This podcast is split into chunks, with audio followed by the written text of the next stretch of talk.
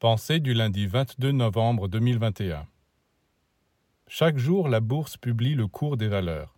Certaines sont en hausse, d'autres en baisse. Celles qui sont en hausse aujourd'hui seront en baisse demain, et inversement.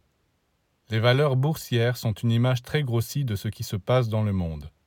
À un moment donné de l'histoire, certaines valeurs sont en hausse alors que d'autres sont en baisse. À certaines époques, par exemple, on a exalté le courage physique.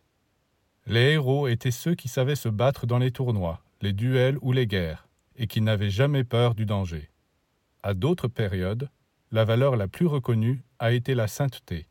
On a admiré ceux et celles qui étaient capables de tout abandonner pour se consacrer à Dieu dans la solitude et le silence, ou se mettre au service des pauvres, des malades et des persécutés. De nos jours, c'est l'intellect qui est la valeur en hausse, la capacité de raisonner et d'acquérir des connaissances. Mais cela ne durera pas. Déjà une autre valeur est en train d'apparaître, la fraternité.